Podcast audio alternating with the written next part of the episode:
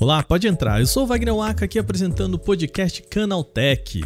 No programa de hoje vai rolar um sentimento de déjà vu em um assunto aqui. A União Europeia está discutindo um projeto para combater o chamado blooming, termo em inglês relativo ao aliciamento de menores na internet. O sentimento de déjà vu é porque a Apple mesmo já tentou ou tomar um caminho parecido no ano passado com o seu sistema chamado de Neural Hash. O assunto está gerando polêmica, pois a ideia pode ser boa, mas acaba gerando consequências bem complexas. Vamos entender isso no programa de hoje. No segundo bloco, a gente já sabe quem será o segundo brasileiro a ir para o espaço. O mineiro de 28 anos chamado Victor Correia Espanha ganhou uma promoção e olhe lá, vai voar com a Blue Origin em breve.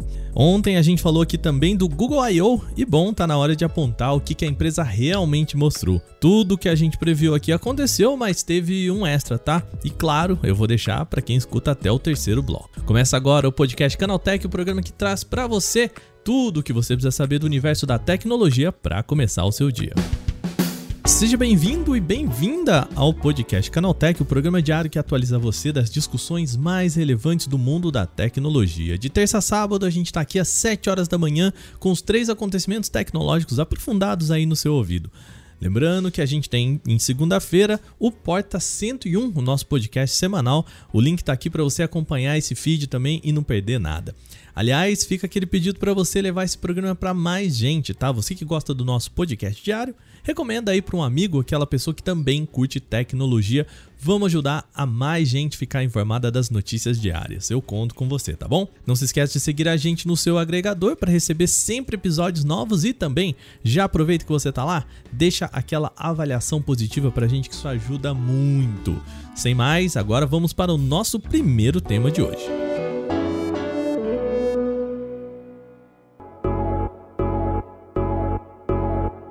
União Europeia propôs uma nova regulamentação extremamente controversa. A ideia é que aplicativos que ofereçam recursos de mensagem, como o WhatsApp e outras redes sociais, precisem vasculhar seletivamente as conversas para buscar por possível aliciamento de menores. O documento publicado no site da União Europeia aponta que o órgão emitiria uma ordem de detecção para um determinado usuário. Se uma empresa como a Meta, Telegram, Twitter e afins receber um pedido desse, estaria obrigada a vasculhar as mensagens dessa pessoa para descobrir se ela está aliciando menores.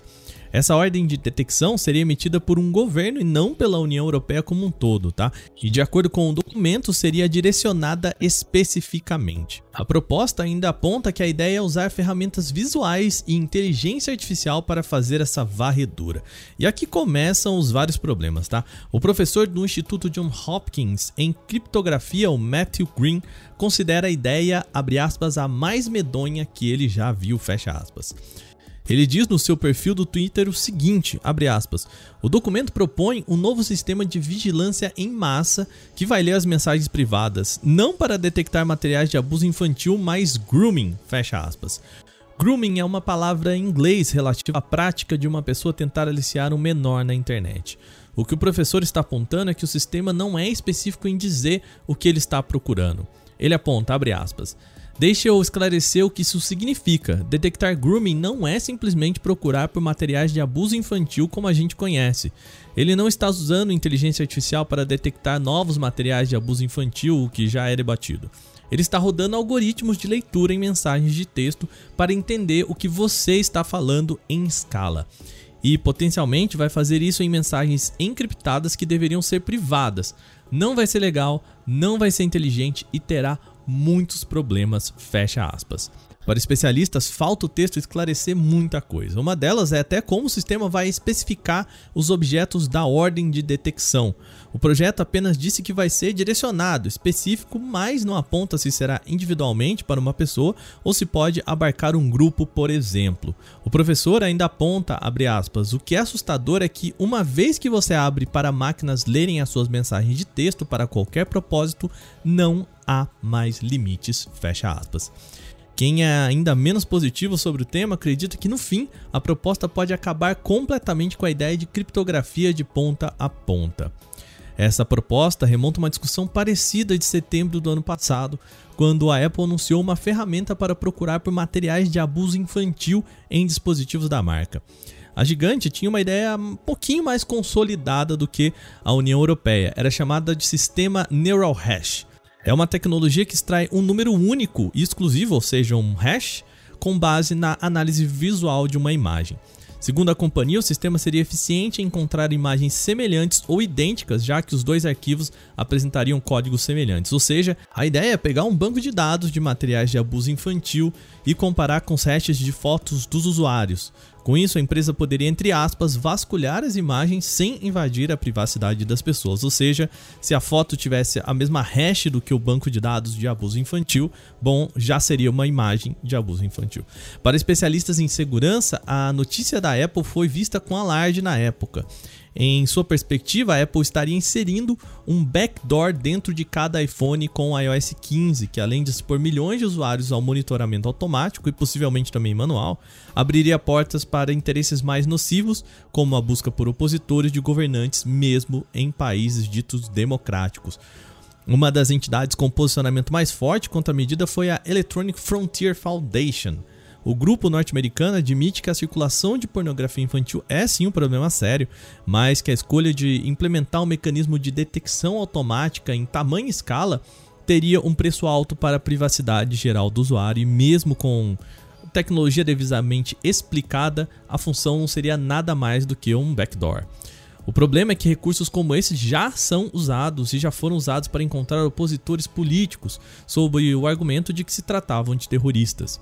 Por conta da fragilidade dessa proposta, bem mais explicada da Apple, a empresa recuou em setembro mesmo e derrubou o sistema de seus aparelhos.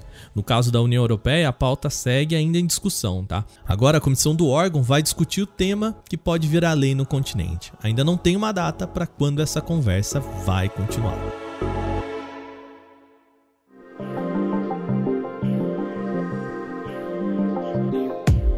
Agora vamos para um assunto mais leve aqui no segundo bloco. Um mineiro chamado Victor Correia Espanha, de 28 anos, vai ser o segundo brasileiro a ir para o espaço. Ele vai voar com o foguete New Shepard da Blue Origin durante a missão NS-21. A empresa divulgou o voo e os outros cinco tripulantes da missão na segunda-feira, sem revelar a data para o lançamento e até o valor desembolsado pelos participantes. A parte curiosa é como Correia acabou caindo nessa. A participação dele vem de um investimento em NFT que ele fez. A Crypto Space Agency fez uma campanha vendendo NFTs que renderiam o sorteio de um assento na viagem. Bom, Correia foi quem ganhou esse bilhete premiado. Em entrevista para a CNN, ele disse que nem tinha essa intenção de ganhar e viajar para o espaço, mas que a ideia era fazer mais um investimento mesmo em NFT. Aliás, ele nem tem dinheiro para pagar 1,3 milhão de reais que teoricamente custa uma viagem dessas. Eu não tenho, obviamente, eu sou um brasileiro extremamente normal, não teria dinheiro para investir essa quantia. E né, eu sou agraciado hoje por né, representar o Brasil é, nessa, nessa missão. Estou muito feliz né, e é realmente um sonho para mim. E a reportagem da CNN fez ainda um questionamento interessante para ele, tá? A ideia era investir em NFT, que foi o que ele fez, e ganhar dinheiro. Agora ele tem um bilhete premiado em mãos que, bom, como a gente acabou de falar aqui, no mínimo valeria 1,3 milhão de reais. Será que ele vai vender essa oportunidade para outra pessoa? Gente, a gente não vende sonho, né? Eu, eu já falei isso com muitas pessoas. A gente, é, os sonhos eles são imensuráveis, né? E, e, eu creio que né, o sonho que eu estou vivendo ele, ele, ele é extremamente representativo. Eu estou representando o sonho de mais de 200 milhões de brasileiros e de outras pessoas do mundo, né? E eu estou muito feliz por compartilhar isso, poder compartilhar isso publicamente. Né? Antes estava só com minha família, minha família está muito feliz. É, todo mundo está super incentivando. É, já estão investindo também em novas NFTs para que possam ter também a, a, a possibilidade de, de voar né, na, nas próximas missões. E o sonho a gente não se vende, né? Eu, eu, eu digo que eu represento de fato é, todas as crianças que um dia imaginaram isso, né? Minha família, meus pais sonharam, meus avós sonharam. Apesar do anúncio dos participantes, ainda não há uma data para quando o brasileiro vai voar. Tudo que ele sabe é que ele precisa estar lá na Blue Orange uns dias antes para treinamento. É, assim, eu tive algumas conversas com a Blue Orange, é, até conhecendo alguns astronautas. O processo tem sido fantástico. a condução da Blue Orange, né, a gentileza da Blue Orange é, tem sido algo realmente inesquecível. E a, a, toda a experiência da Blue Orange ela é dimensionada de forma que né, seja antes da viagem, durante e também após a viagem. Né? Todos os direitos são reservados por eles. E é, o que até então que o que me foi dito que seria é, alguns dias antes da viagem que vai ser anunciada, é, eu vou tenho que estar na base do, do, da, da Blue Orange no Texas e vou passar por alguns treinamentos com os astronautas veteranos, alguns astronautas é, que, que, que têm uma função né, essencial nessa, nesse lançamento e nessa missão.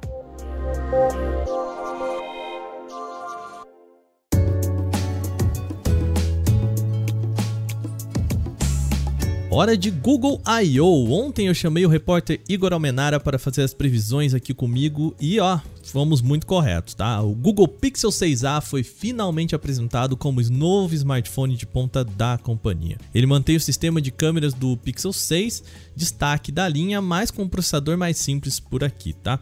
Junto disso, também houve a confirmação do relógio inteligente Pixel Watch, o primeiro da empresa que a gente já tinha falado ontem que poderia rolar.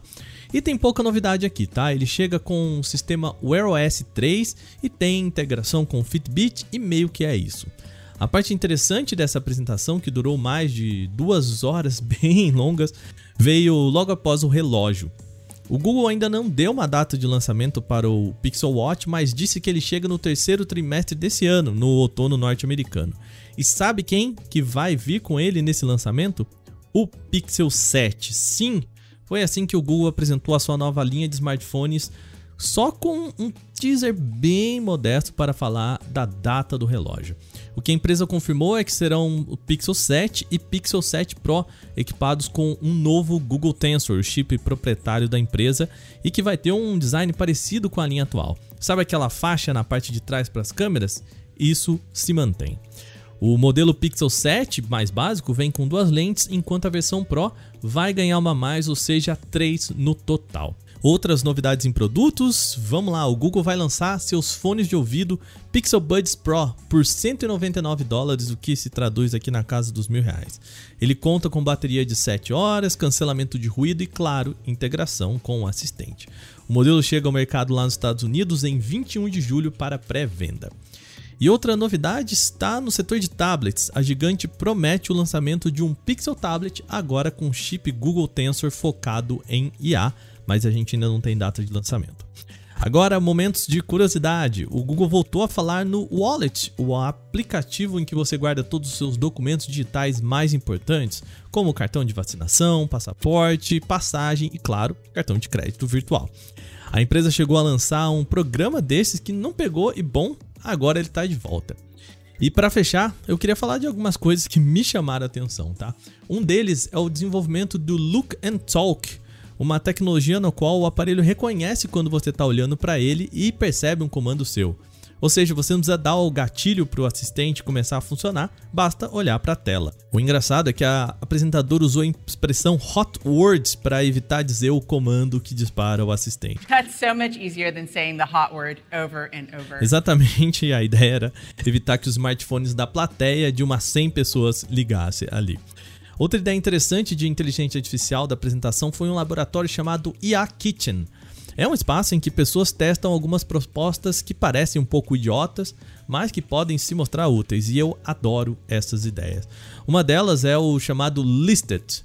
Se liga, você fala para ele que você quer fazer alguma coisa. No exemplo lá, a pessoa diz que quer fazer uma horta de vegetais e automaticamente o sistema já faz uma lista de passo a passo do que a pessoa precisa para conseguir finalizar o projeto.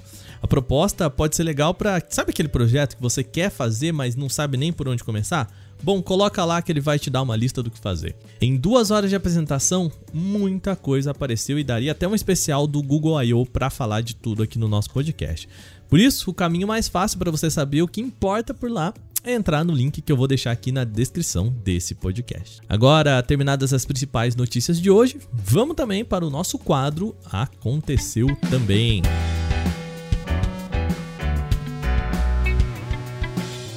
Bom, aconteceu também é o quadro em que a gente fala das notícias relevantes, mas que não geram uma discussão maior. O Twitter instituiu uma nova política para tornar a rede social um ambiente mais confiável e autêntico. Isso com a limitação de visibilidade de tweets duplicados, os chamados copypasta, ou reproduzidos por terceiros sem autorização do autor original. A regra já está valendo e deve afetar bots e outros perfis que adotam essa prática.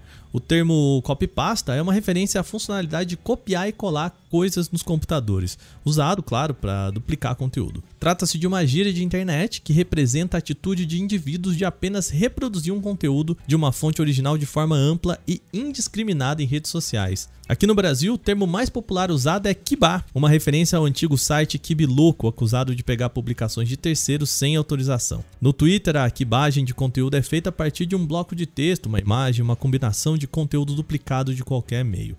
Segundo o Twitter, a duplicação de conteúdo pode ser usada para propagar uma mensagem, perturbar a experiência dos usuários ou subir termos artificialmente para os assuntos do momento.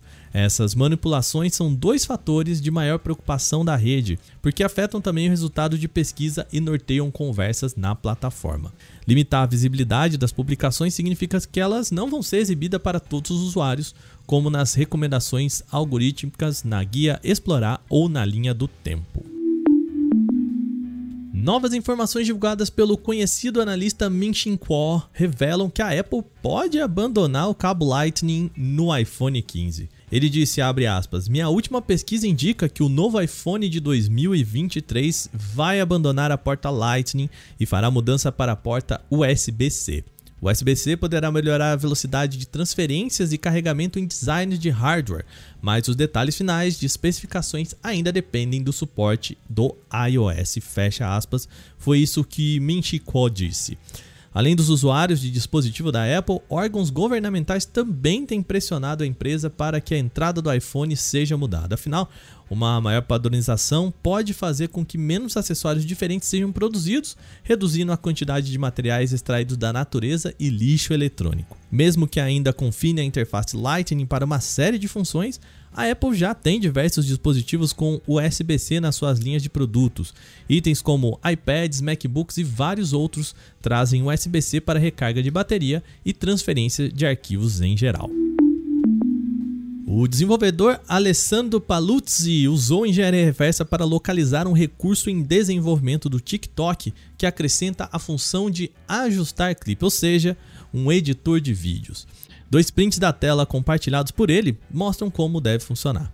Logo na página de criação do conteúdo, deve ser incluído um ícone de rolo de filme escrito Studio, e é nesse local que você pode encurtar, dividir, remendar ou ajustar os vídeos, além de inserir músicas de fundo e adicionar textos com tempo definido. Há também um botão chamado Overlay para facilitar a adição de dois ou mais vídeos e fotos nessa edição.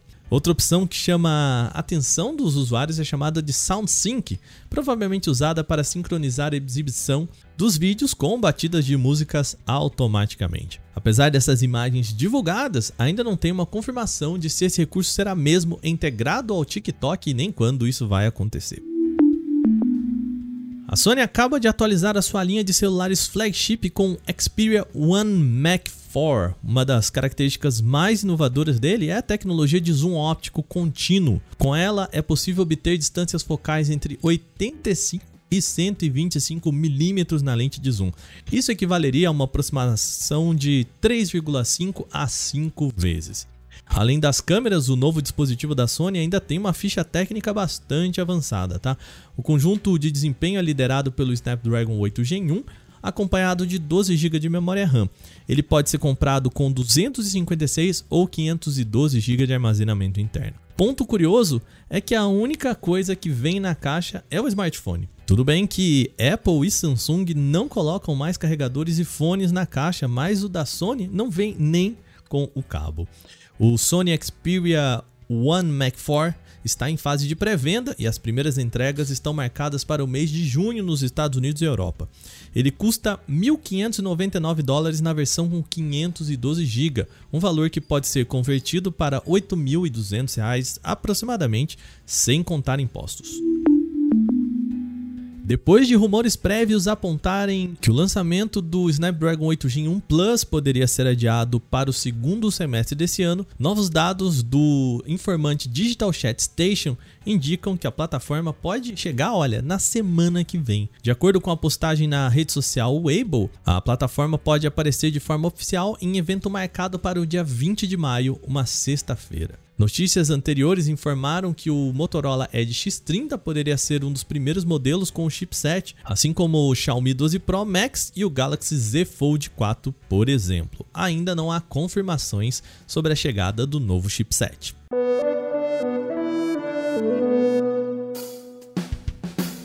Bom, e com essas notícias, o nosso podcast Canaltech de hoje vai chegando ao final. Lembre-se de seguir a gente e deixar aquela avaliação positiva no seu agregador de podcast, claro, se você utiliza um. É sempre bom lembrar que os dias da publicação do nosso programa são de terça a sábado, com o um episódio novo logo de manhã às 7 horas para acompanhar o seu café. Esse episódio foi roteirizado, apresentado e editado por mim, Wagner Waka, com a coordenação de Patrícia Gnipper. O programa também contou com reportagens de Vinícius Mosquen e Alveni Lisboa, e o episódio contou com áudios da CNN.